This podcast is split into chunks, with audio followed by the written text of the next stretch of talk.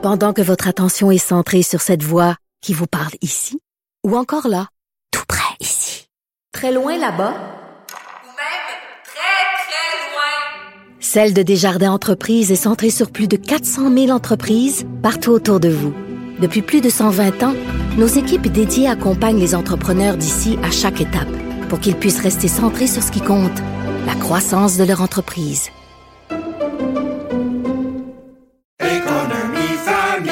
Ici Ricardo. Et Émilie, marchand d'IGA. On a envie de vous inspirer à bien manger. À moins de 5 la portion. Suffit de repérer les produits valeurs sûres et de les cuisiner avec une de nos recettes. Les valeurs sûres, c'est bien pensé, hein? Bien sûr! Détails sur IGA.net. Un adolescent de 17 ans poignardé. Une autre femme assassinée. Il est visé par des allégations d'inconduite sexuelle. Les formations politiques s'arrachent le vote des familles. Comment faire fructifier votre argent sans risque? Savoir et comprendre les plus récentes nouvelles qui nous touchent.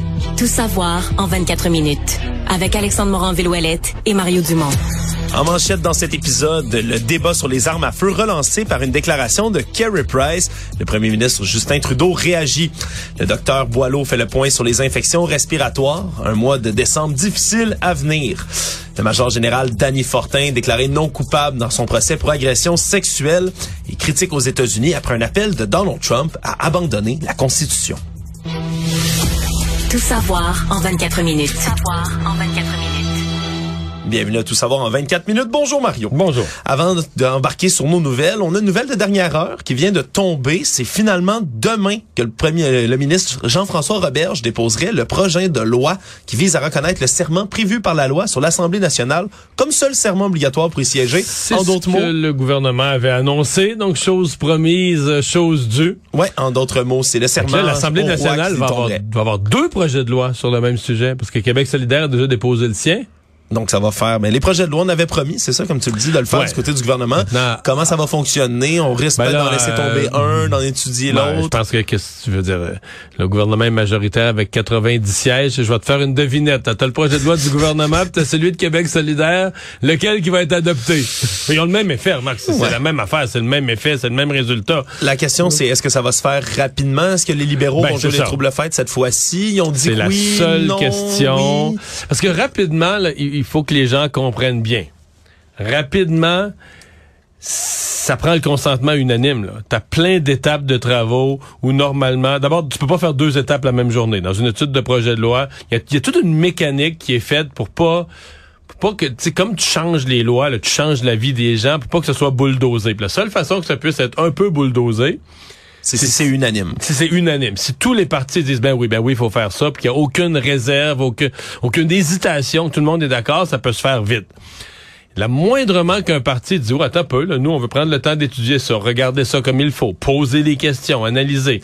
Euh, ben là, ça retarde, là. Ça, ça, ça retarde. Ça peut retarder de quelques jours, ça peut retarder de... Mais là, dans ce cas-ci, t'as quatre jours en tout et partout. En fait, Ouais, la il est déposé demain. est pas longue. Il est déposé demain, donc il va te rester trois jours. Mercredi, jeudi, vendredi. Puis si les gens du Parti québécois rêvent de siéger ne serait-ce qu'un jour avant Noël, ne serait-ce que faire une apparition au Salon Bleu, faudrait qu'il soit prouvé jeudi soir pour que vendredi, les députés péquistes puissent se présenter. Donc on est dans des délais très, très serrés. Mais la nouvelle qui retient aujourd'hui le plus l'attention, c'est cette déclaration euh, survenue durant la fin de semaine de Kerry Price, le gardien vedette du Canadien de Montréal, qui a fait une déclaration en venant en appui aux opposants, aux chasseurs là, du projet de loi C-21, projet de loi du gouvernement euh, fédéral libéral qui vise à bannir les armes de poing au Canada, euh, soutenu publiquement l'Association canadienne pour le droit des armes à feu, association méconnue un tout petit peu, qui ont eu des positions assez controversées dans les dernières semaines. On fait entre autres un code appelé Poly, en référence à la Polytechnique, évidemment, où il y a eu un massacre, là, il y a demain 30 ans. Euh, c'est quand même drôle de timing pour le gardien du Canadien qui, qui, qui lançait sa question-là aujourd'hui. Est-ce qu'il savait, est-ce qu'il savait pas, est-ce que c'est intentionnel? Semble-t-il, de par le groupe CH du Canadien de Montréal aujourd'hui, que Carey Price n'aurait pas été au courant des incidents de la Polytechnique. Est-ce que c'est simple ignorance, négligence? En même temps, Carey Price était très très jeune quand c'est survenu. Euh, Carey Il avait Price n'est deux ans, puis il, vivait- il grandissait en Colombie-Britannique, mais de là, c'est pas, à ce moment-là qu'il aurait dû le savoir, mais il, y a une commémoration annuelle, donc ça fait quand même quoi, euh, 15 ans qu'il est à Montréal. Est-ce qu'il y a pu 15 fois ne pas avoir la moindre conscience de la commémoration, s'informer, questionner, être, se faire raconter quel est cet événement-là, quelle est son importance dans l'histoire de Montréal? Je, vais découper ça par petits bouts. D'abord, sur le fond, euh, moi, je pense que le citoyen Gary Price a le droit de s'exprimer sur un projet de loi. Donc ça, il y a des gens qui disent que non. Moi, je pense qu'il a le droit. D'ailleurs, on va y revenir parce que peut-être qu'il est en train d'avoir gain de cause. On va revenir sur le sujet là, de, de, de, de M. Trudeau et de ce Absolument. projet de loi. La façon de le faire, je la trouve très maladroite pour deux raisons. D'abord, je ne pense pas que dans son message, c'était habile d'attaquer de front Justin Trudeau, le premier ministre du Canada. Moi, je me serais attendu. T'écoutes, t'es Carey Price. Je me serais attendu ce qui s'élève un peu au-dessus de la mêlée, qui disent, par exemple, qu'il s'associe avec les milliers de chasseurs de partout au Canada, qui sont inquiets parce que faut comprendre qu'il est vraiment arrivé quelque chose. Le, gouvernement, le projet de loi C-21, au départ, il n'y avait pas de problème. Il s'attaquait aux bonnes, aux bonnes choses c'est que là, ils ont déposé un amendement il y a dix jours qui, lui, change complètement le projet de loi, ramasse au passage plein, plein, plein d'armes de chasse, et c'est ça qui a, mis, qui a, qui a- qui a créé l'inquiétude chez les chasseurs. Donc, lui s'associe avec des milliers de chasseurs au Canada qui sont inquiets, qui demandent, par exemple, aux députés de l'ensemble des partis euh, de se pencher correctement, de bien étudier ce projet de loi-là en pensant aux chasseurs, une activité importante. Il aurait même pu se faire le porte-parole des communautés autochtones qui En chassent. plus, parce qu'il est lui-même autochtone. Exactement. Bon, un, donc pas attaquer M. Trudeau. L'autre affaire, associe-toi pas avec le lobby des armes à feu. Associe-toi avec les citoyens, avec les chasseurs, les chasseuses, les gens ordinaires, mais pas avec un lobby. Bon, probablement qu'il s'il s'il savait pas Polytechnique, il savait sûrement pas la connerie que ce lobby a faite d'utiliser le mot poli comme code promotionnel. Mais C'est ce qu'on dit du côté du groupe CH. Bon, mais quand même. Il est, pe- il est bien plus gros que le CCFR. Si je te demande qu'est-ce qui est plus connu au Canada, Carey Price ou le CCFR, sérieux là? C'est Carey Price. Ben oui, associe-toi pas avec un groupe qui est un lobby d'armes tout ça. Euh, prends position, soulève la réflexion, associe-toi avec le monde. Alors moi, je trouve que sa sortie était fort mal faite. Maintenant qu'il soit pas au courant de Polytechnique, je suis très partagé. Il y a un côté de moi qui est découragé totalement. Puis un autre côté de moi, là, je me souviens très bien que la CBC avait fait un, un Vox Pop chez des jeunes. Je pense que c'est au 15e anniversaire du, ré- du référendum de, 2000, de 1995. Donc, ça devait être autour de 2010. Chez des jeunes de moins de 30 ans. Et ils essaient, à Toronto. À Toronto. En plein Toronto. Des jeunes issus des communautés culturelles, des jeunes anglophones, toutes sortes de jeunes. Ils n'étaient pas capables d'en trouver qui avaient déjà entendu parler de ça, là, que le Québec avait failli se séparer, que par 1% le Québec avait voté non, mais que le Québec voulait faire la souveraineté. Les jeunes de Toronto. Fait que là, tu dis, ouais, est-ce que Carey Price, à 35 ans, peut ne pas avoir entendu parler de Polytechnique? Je sais plus, mais c'est... c'est, c'est... Dans tous les cas, ça a lancé un débat, encore une fois, là, le débat qui était déjà présent dans les derniers jours, là, dans Ah, les les dernières semaines. associations chasse et pêche de partout au Canada étaient avait aux abois. réagi là. fortement. Et là, le fait que Kerry Price relance un caillou dans la mort comme ça, ben, ça a attiré l'attention jusqu'au premier ministre Justin Trudeau aujourd'hui, qui est en conférence de presse avec euh, en, en Ontario avec le premier ministre Doug Ford, a soutenu que son gouvernement allait être à l'écoute des Canadiens. On peut écouter un petit extrait de ce qu'il a dit aujourd'hui. On va faire tout ce qui est nécessaire pour garder les Canadiens en sécurité, tout en respectant euh, les chasseurs euh, et ceux qui utilisent les armes à feu de façon responsable. Il y a certains modèles qu'on ne peut pas permettre dans notre pays parce qu'ils ont été créés pour tuer le plus grand nombre de gens le plus rapidement possible. Et donc, nous allons continuer de faire le travail. On est en train d'écouter les Canadiens pour s'assurer euh, qu'on n'est pas en train de capturer des armes qu'on ne devrait pas. Qu'est-ce qui sonne, Mario? C'est le camion qui recule. non, non, je pense que, écoute, on entend bien, bien, bien, monsieur Trudeau, quand il dit, parce que là, maintenant, juste pour dire le processus, il y a un projet de loi C-21, il touche pas les armes de chasse du tout. Ils font l'étude, ils font les commissions parlementaires, les groupes viennent s'exprimer, et là, après que les groupes se sont exprimés, donc on ne donne pas la chance aux associations de chasse et de pêche de s'exprimer parce sur que cet amendement. non parce que l'amendement arrive après les consultations, puis un amendement majeur qui tout à coup touche les armes de chasse. Est-ce que c'est Et- pratique courante pour des projets de loi, Mario, de faire ça, un non, amendement non, majeur non, non, et après? surtout pas un, un amendement aussi majeur. Mais là, finalement, cet amendement, c'est plus un amendement à la loi, là. C'est devenu une... co- Ils consultent là-dessus. Ah, voilà. Ils veulent Ils consul- consultent continuer à consulter Et, euh, et le ministre Mendicino euh, était lui aussi là, sur la défensive, disait qu'on voulait pas toucher les chasseurs. Et, et ils ont avoué, les, les fonctionnaires, ce que je comprends, c'est que les fonctionnaires du, du ministère ont avoué qu'ils n'avaient pas étudié pleinement l'impact du- de l'amendement sur les armes de chasse. Moi, je lis entre les lignes aujourd'hui que le gouvernement Trudeau est en train de donner raison aux associations chasse et pêche et à Carey Price. C'est pour ça que je te dis que son intervention, sur le fond, il avait le droit de faire entendre ce, ce point de vue-là. C'était peut-être maladroit, mais au final, il va peut-être euh, donner Il va gain de peut-être cause. avoir gain de cause. Actualité. Tout savoir en 24 minutes. Devant les nombreuses infections respiratoires en circulation en ce moment au Québec, le docteur Luc Boileau a fait aujourd'hui une conférence de presse pour parler de ces virus et de l'état de leur circulation au Québec. Semble-t-il que la grippe, l'influenza, a remplacé progressivement le virus respiratoire syncytial, le VRS, chez les enfants à titre de principale maladie infectieuse qui est en circulation. Et ce que ça va faire, c'est que la situation va rester difficile au mois de décembre dans les hôpitaux pédiatriques. Là, c'est ce qu'on avertissait du côté du docteur Luc Boileau. On Elle, dit- elle est pas facile dans les, elle est pas si pire, mais elle est pas facile dans les autres hôpitaux non plus. C'est le système de santé au complet qui est encore surchargé étiré à complètement. son maximum. ouais. Exactement. Et donc, là, même si le, le VRS, là, le virus respiratoire syncytial, a atteint un pic, est en train de descendre, mais il y a aussi une recrudescence de la COVID d'un autre côté. Semble-t-il qu'il y a un nouveau variant qui augmente la progression. Ça va venir complexifier aussi la vie du personnel de santé qui œuvre dans le milieu. Et donc, on a réitéré un appel à la vaccination, à la fois contre la COVID-19, mais aussi contre la grippe. Le, le- le- le vaccin contre l'influenza est désormais gratuit pour tous les Québécois, là, non plus pour les groupes plus vulnérables comme c'est le cas habituellement. Donc, on a recommandé encore une fois d'aller se faire vacciner. Le port du masque, qui même s'il est facultatif, est chaudement recommandé, particulièrement dans les milieux clos. Donc, on a euh, de nouveau ces appels qui sont faits. Mais pour le mois de décembre, ça risque de vraiment pas être facile, Mario, là, dans, le, dans le système de santé ailleurs. Ouais. Puis on recommande les gens dans des milieux clos de porter le masque, ça, mais je... Ben, oui, il y en a un peu qui le font, mais c'est comme si tu Le réimposer, c'est rendu presque impossible. Non, c'est ça. Puis c'est comme si c'est une espèce de fatalité. Là, on le voit, ça va être plein dans les hôpitaux, ça sera pas drôle, puis je sais pas quoi te dire. Ça va être ça. Euh, ça va être ça. Je sais pas qu'est-ce qui pourrait empêcher. Écoute, mon seul, le seul espoir qu'on puisse avoir, c'est qu'il y a tellement eu de gens malades, de jeunes, d'enfants et de gens malades euh, en, novembre euh, présentement. Tu te dis, ok, peut-être qu'il y en a, peut-être qu'il y en a plus qu'on pense qu'ils vont l'avoir déjà eu avant le temps des fêtes, donc ils vont être euh, protégés pour le temps des fêtes.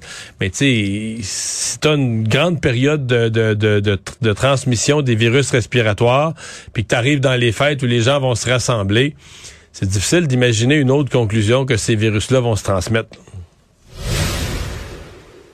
Le major général Danny Fortin a été acquitté dans son procès pour agression sexuelle. Le juge Richard Meredith qui a statué que le témoignage de la plaignante avait pas réussi à prouver l'identité de l'accusé hors de tout doute raisonnable. Il dit être convaincu que la femme, c'est une femme dont l'identité est toujours frappée d'un interdit de publication, a bel et bien subi une agression sexuelle entre janvier et avril 1988.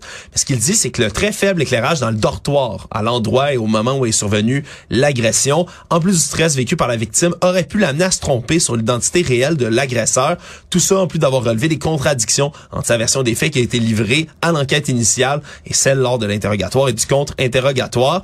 Donc, euh, Danny Fortin est apparu aux côtés de sa famille devant les caméras, a déclaré être soulagé en retenant ses larmes un peu plus tôt aujourd'hui. Mais il a également dit que son retrait expéditif de son rôle à la tête de la campagne de vaccination du gouvernement, c'était une décision politique. Il va examiner les options qui s'offrent à lui. Il n'a pas exclu de poursuivre le gouvernement ou les forces armées canadiennes.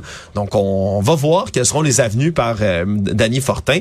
Et c'est certain qu'il va peut-être poursuivre là, dans ce cas-ci. Ouais, mais les, euh, pour lui, il y a une partie où le mal est fait, c'est-à-dire que dans sa carrière militaire, il s'est comme fait donner euh, un mandat exceptionnellement public, un mandat exceptionnellement visible, tu sais, d'être le coordonnateur de l'opération de distribution des vaccins puis tout ça. Un moment où c'était crucial. Un moment où c'était crucial, un moment où il y avait des vies qui en dépendaient. Puis il a fallu qu'il quitte, euh, bon, euh, comme on dit, en deux temps, trois mouvements, euh, accusation, allégation, accusation, agression sexuelle, etc. Et ça, c'est pas, c'est pas pour réintégrer son travail, faire quelque chose dans les forces armées, mais il y a des choses que tu peux pas revenir en arrière. Là, et ça, c'est une de genre de d'opportunité de carrière, d'occasion qui risque pas de se représenter pour lui. là. Tout savoir en 24 minutes. Enfin, une bonne nouvelle sur les routes. Bilan du ministère des Transports publié ce matin révèle que l'achalandage automobile dans le tunnel où Hippolyte Lafontaine, un mois après le lancement du méga chantier qui va durer des années, a permis de réduire de beaucoup la circulation automobile à l'intérieur. On dit qu'avant le début des travaux, par exemple en juillet 2020, 120 000 véhicules roulaient dans le tunnel chaque jour. En septembre, alors qu'on demandait aux gens de se trouver leur fameux plan B, on était rendu à 85 000 par jour. Et là, en ce début décembre, on est à 58 000 maintenant. On dit que les mesures d'atténuation, même si elles sont pas complètement utilisées, on s'attendait à avoir 3 000 usagers, par exemple, dans le transport collectif de navettes gratuites. On est à 1300 et des poussières environ. Mais c'est quand même une augmentation Ben des moi, gens par rapport à avant. et Moi, je pense que la mesure, c'est le télétravail. Là. Ouais, on a beau se taper dans le dos par rapport aux mesures d'atténuation. Ah. Au final, c'est peut-être le fameux plan B que les gens ont trouvé qui, qui réussit à sauver la mise. C'est je reste à la maison. Puis euh, là-dessus, là, euh, probablement que la pandémie a aidé les travaux dans le tunnel. C'est-à-dire que parce qu'il y a eu la pandémie, il y a eu... Écoute, le monde est vraiment équipé en télétravail. Là. Beaucoup Ah, ça, de gens... ça a changé vite aussi. Hein? Puis c'est ça. Puis beaucoup de gens, euh, tu sais, ils ont la capacité de le faire n'importe quand, une journée de télétravail. Et là, on, on a tellement dit, peut-être les médias ont contribué à ça aussi, à faire peur au monde que ça allait être l'enfer. Toutes les indications allaient dans le sens que ça allait être l'enfer, pas de tunnel. Alors moi, je pense qu'il y a bien des gens qui ont dit à leur employeur, hey, tu me feras pas vivre ça, m'obliger à venir travailler, puis tout ça va venir, va venir une fois de temps en temps quand je vais être obligé pour un meeting, ou je vais arriver plus tard dans l'avant-midi, je vais arriver à 11 heures, je vais partir plus tard. Mais tu les gens ont discuté avec leur employeur de façon d'éviter le bordel du tunnel dont beaucoup, beaucoup de télétravail. Moi, je pense que c'est ça qui a été la clé. Puis on est rendu équipé, tu fais bien de le dire, Mario, mais aussi la mentalité, je pense. Il y a tellement d'industries, il y a des- plein d'industries, de métiers différents qui se sont rendus compte. Ben coudon, les gens sont capables de faire ça de chez eux, la productivité reste, les gens sont capables de le faire. Puis d'ailleurs, il y a un gros mouvement pour amener les gens au travail en ce moment dans plusieurs entreprises. J'ai des collègues, des amis, des gens dans mon entourage qui ont des cette contrainte-là maintenant de retourner au bureau, puis ça leur tente pas. Ils disent, moi, ça complique mon travail. Faut que je me déplace bien plus loin. Je perds du temps. du temps. Je, je perds de l'argent. Je paye de l'argent de gaz pour me rendre au bureau. Finalement, ça, ça, ça leur nuit dans Je une fais certaine rien de mesure. plus. Là. Je suis un ordi au bureau. Ouais, ils veulent qu'on, ils veulent qu'on socialise. On dit la petite conversation autour de la, de la petite tasse de café amer au bureau. C'est une perte de temps. Une perte de temps. me tente pas tant que ça. Mais c'est fou. Il y a tellement eu un changement de mentalité. Donc, merci à la pandémie plus qu'aux mesures Ouais, ouais. d'atténuation, peut-être, dans le cas du tunnel. Ben c'est mon euh, c'est mon feeling. Remarque euh, la ministre Geneviève Guilbeault qui nous a parlé ici à Cube Radio disait j'évite de fanfaronner ou d'être trop optimiste. Le premier hiver est pas passé. On en a pour trois ans. Toi, c'est risqué, hein, quand restons restons modestes. là. Les premiers mois, ça- les premières semaines se sont bien passées. Tant mieux. Le CHSLD qui avait suspendu une infirmière trois jours sans salaire, on se souviendra, pour avoir volé une toast au beurre d'arachide, une bonne toast au beurre de pinot, en bon québécois, ben ont annulé cette sanction qui est finalement jugée trop sévère. On dit entre Mais tu sais, Ouais. j'avais réfléchi là. C'était trois journées de, de- de suspension, hein? Ouais, Une trois. journée pour la tranche de pain. La une jour- première, c'était aujourd'hui. Une, une journée pour le beurre de pinot, mais la troisième journée, c'était pourquoi?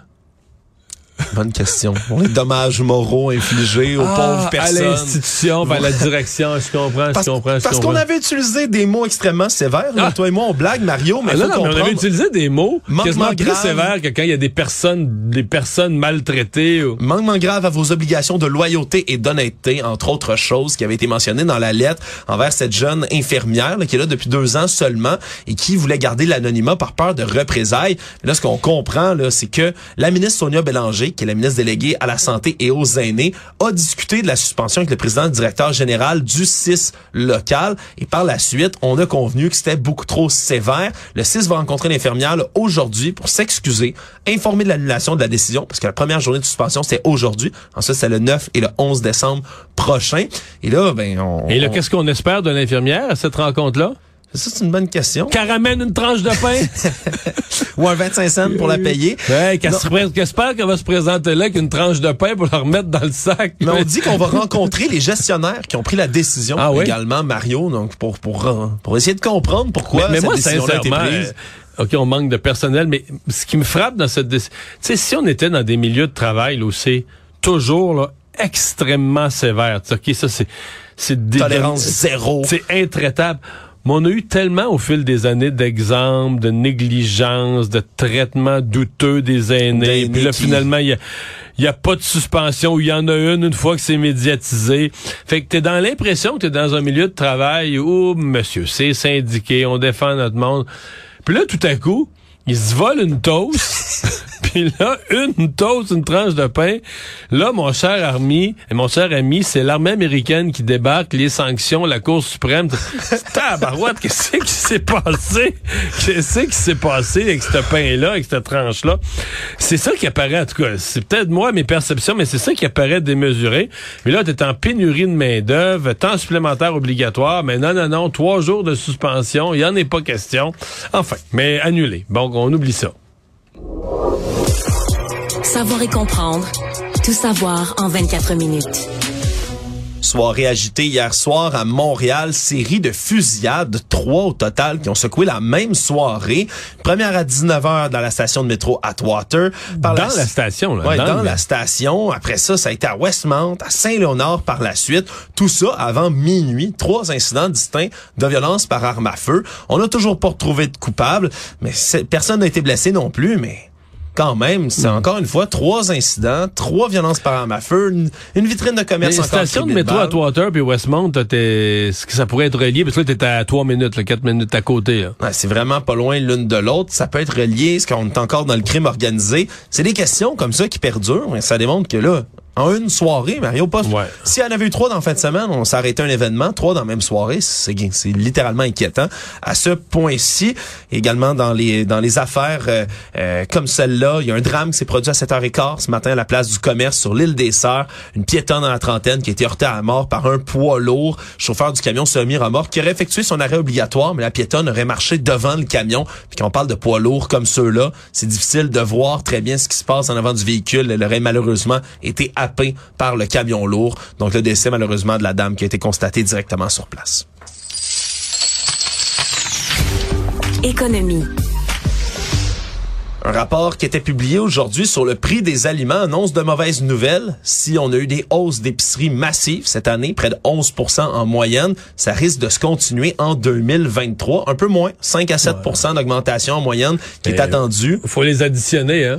Faut ça addi- s'additionne aux 11% de l'année passée. Ça, ça va faire comme 18% sur deux ans. Là. Pour une famille de quatre, c'est plus c'est 1000 dollars de plus à l'épicerie directement qui pourrait s'accumuler. Puis là quand on parle là, les légumes encore une fois qui peuvent augmenter là, de 6 à 8 en 2023, augmenter de 11 en 2022, c'est des augmentations massives, boulangerie, produits laitiers, viande entre autres qui vont continuer à augmenter de manière importante. Ça démontre encore une fois que l'inflation, on n'en a pas fini avec ça. Puis des secteurs qui touchent absolument tout le monde, comme l'épicerie, mais c'est, on n'en a pas fini avec ça. Là. Le monde. Classe politique américaine a vivement condamné depuis hier un appel de qui? L'ancien président Donald Trump, encore et toujours, lui qui revient là, euh, jeter Non, la là, c'est controverse. une grosse, euh, c'est une grosse intervention étonnante. En fait, c'est c'est ce qu'il a tout probablement toujours pensé, mais qu'il avait eu l'intelligence de jamais dire. Mais là, il s'est toujours exprimé sur Truth Social, dans son réseau social qu'il a lancé, a dit là, en répétant évidemment les allégations non fondées de fraude massive lors du scrutin de 2020. Et oui, on est en deux ans plus tard, il est toujours en train de se ramener sur cette histoire. Il a affirmé que ce genre de fraude de cette envergure permettrait, selon lui, l'abrogation de toutes les règles, les réglementations et les articles, y compris ceux de la Constitution. Quand on parle de la Constitution américaine, tout comme de la Constitution d'à peu près tous les pays, surtout celle des États-Unis d'Amérique, c'est un document qui est sacro-saint, qui garantit Un plus- acte fondateur, là. Exactement, garantit depuis 200 ans la liberté, l'état de droit au pays, de la liberté, hein, celui des États-Unis d'Amérique, comme il s'auto-proclame. Et donc, la Maison-Blanche a condamné, évidemment, immédiatement. Mais on a même des voix dans le camp républicain qui se sont élevées aussi pour dénoncer ces propos-là. On parle entre autres de M. John Bolton, là, son ancien conseiller à la sécurité, qui a affirmé qu'on pouvait pas, selon sous tous les moyens, si on était un vrai républicain, laisser Donald Trump revenir en 2024, ce qu'il a annoncé lui-même, hein, vouloir Ouais. se présenter lors de la prochaine élection. On n'a pas fini d'entendre parler de lui, hein, non, peu mais importe. on est quand même en droit de se demander, parce que il y, a jamais, écoute, euh, regarde la façon dont il s'est comporté après les élections euh, qu'il a perdues là, en 2018. On, on comprend bien qu'il n'y a pas de respect pour la Constitution, mais il avait jamais dit là il s'était jamais attaqué de front à la Constitution. Il avait toujours dit qu'on devait passer par les moyens légaux pour contester. On se souviendra qu'il a essuyé là, près d'une soixantaine de revers judiciaires en cours là, après, Ouais. pour avoir contesté les résultats de l'élection. Et là, quand ça n'a pas fait son affaire, les Mais lois... là, de, de, de, de dire comme tel, d'ouvrir d'une façon aussi claire qu'il respecte, qu'il faut pas respecter la Constitution, qu'il n'y a pas de respect pour la Constitution. J'ai l'impression que même dans le camp républicain, ça fait écarquiller quelques yeux, là, des gens qui se disent, ah ouais, il- C'est censé être le parti de la loi et l'ordre. là. Ben oui, mais c'est le parti de la défense de la Constitution, euh, parfois dans le passé euh, trop rigoureuse, là, euh, presque caricaturale là, de, la, de la Constitution. Prenons le dossier des armes à feu, Ben oui. où il défendait l'espèce de vision euh, du au texte, là, que, Le, comme- le- le second amendement. c'est ça, mais comme autrefois, là, qu'il fallait défendre sa, tu sais, euh, Avoir une arme pour défendre, son avoir terrain, puis défendre le pays, puis tout ça. Alors que tu dis, mais là, aujourd'hui, vous avez l'armée américaine. Je comprends que c'est euh, ce qui a été écrit en 1760 quelque chose, c'est plus exactement comme ça que ça se passe aujourd'hui. Même chose pour le droit à l'avortement. Ce qui, la décision de la Cour suprême se base sur le fait que la Constitution ne garantit pas l'avortement. Mais, t'a Mais là, euh, de dire, pour un républicain, de dire on respectait plus la Constitution, on laisserait tomber la Constitution, inimaginable. Respecter, c'est, c'est pas... euh, c'était n'importe qui d'autre, on dirait c'est fini, mais avec Donald Trump, on n'ose plus dire que c'est fini. On sait jamais quand est-ce qu'il pourrait rebondir, mais j'ai l'impression que ça va mal. Résumer l'actualité en 24 minutes, c'est mission accomplie.